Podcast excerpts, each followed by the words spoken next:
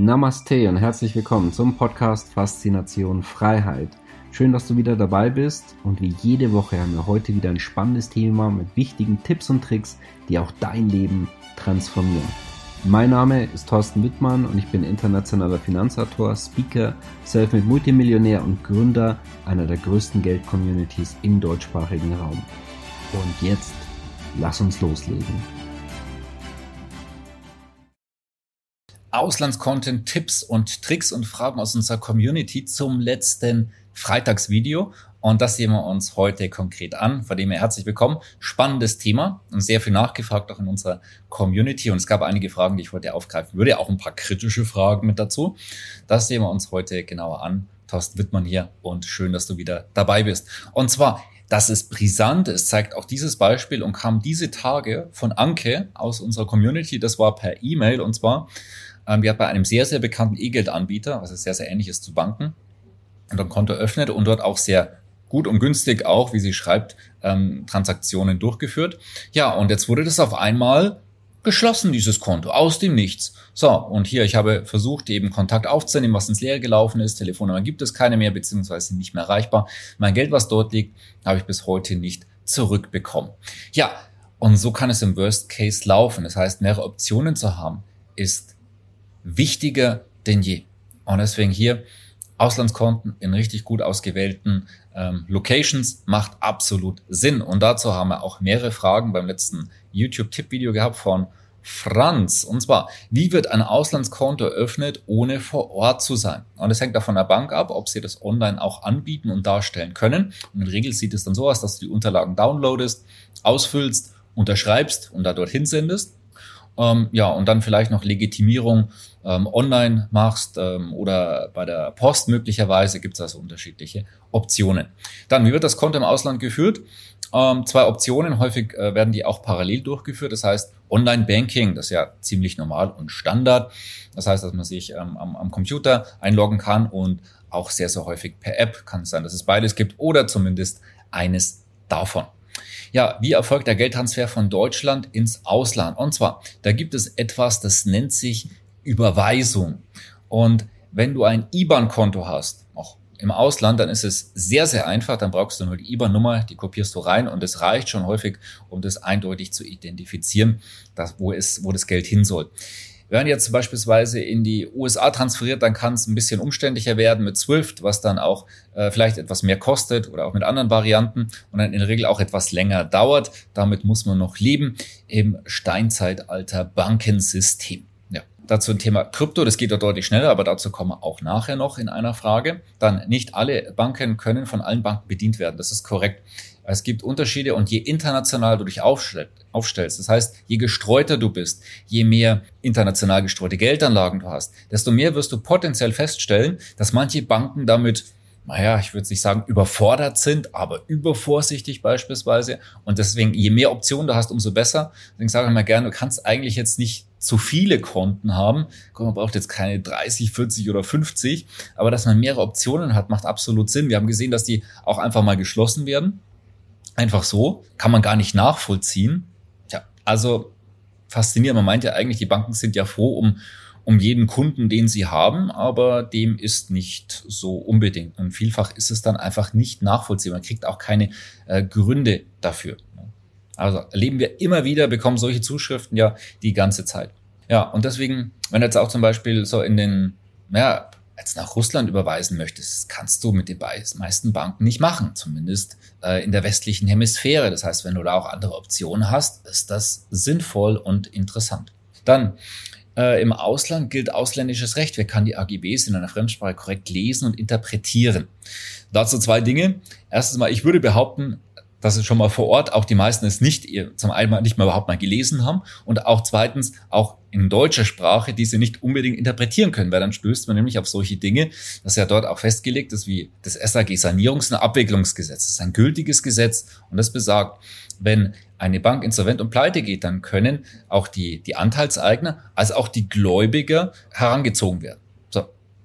Das ist so vermerkt dort. Ne? Das steht auch so in, in AGBs beispielsweise mit drin. So, jetzt ist aber der Punkt, wer, wer weiß eigentlich, was da konkret gemeint ist, weil Gläubiger in der Bank bist du mit der Einlage.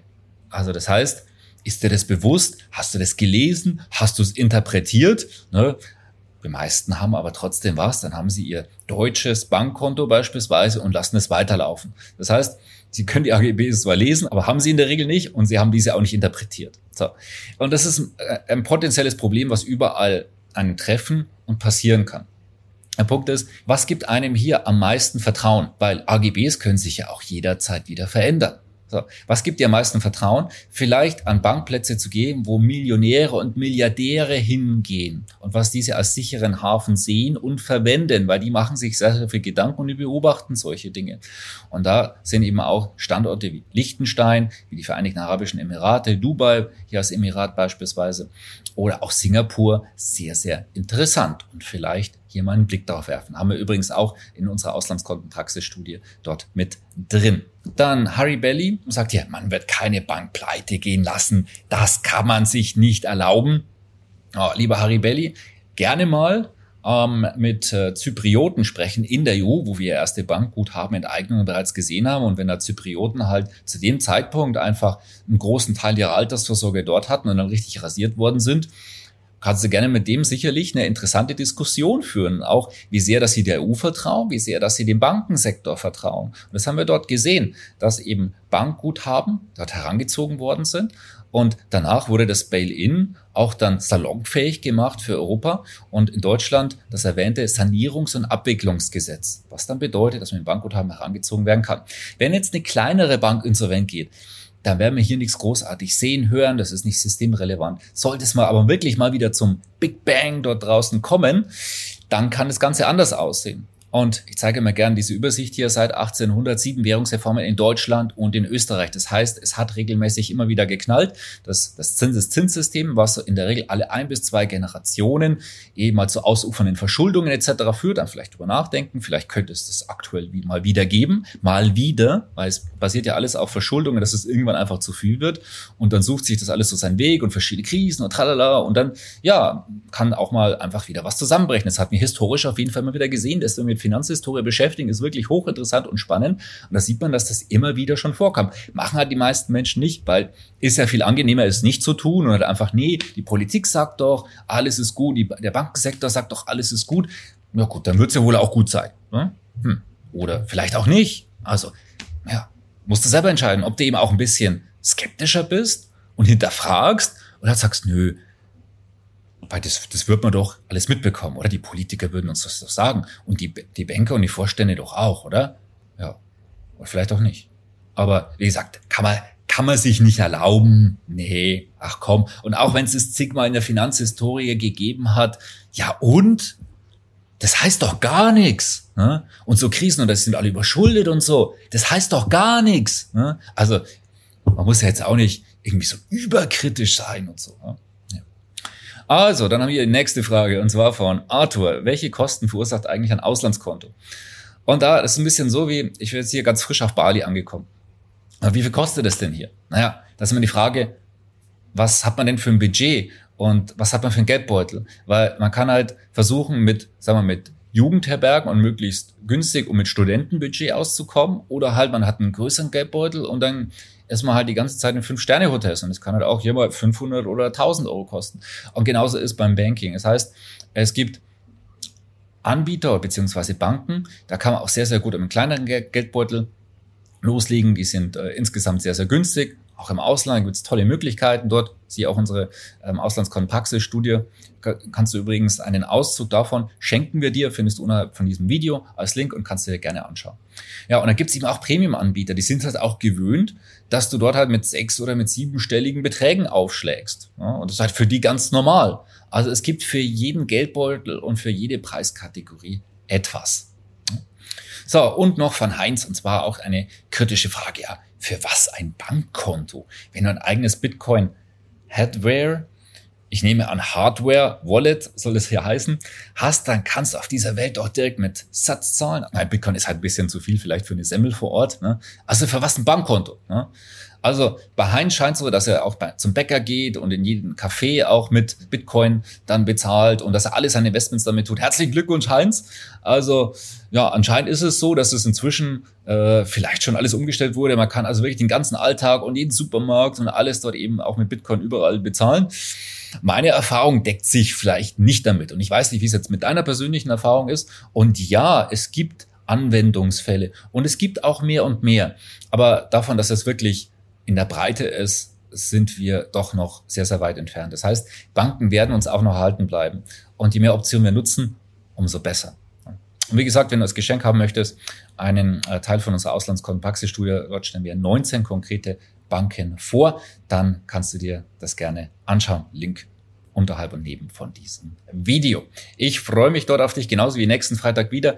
Äh, unseren Kanal abonnieren, damit du keinen von den Tippvideos verpasst. Das Glockenzeichen ist sehr, sehr wichtig für die Notifikationen. Da hat ja übrigens ähm, die Simone getroffen hier im Flugzeug von Singapur ähm, nach, ähm, nach Bali. Und äh, die haben mir dann auch erzählt, oder ich schaue dann immer unseren Kanal an und äh, ja, war ganz, ganz lustig, da auch meine Notifikation an hat sie erzählt. Also, ansonsten, wir sehen uns nächsten Freitag spätestens. Ja, und auch das Herzstück unserer Community, Klartext Illeta, wo, wo du die ganzen Neuigkeiten mitbekommst, auch unser internationale Events ebenfalls nicht vergessen, Link ebenfalls unterhalb vom Video. Ich freue mich auf dich, dein Thorsten Wittmann.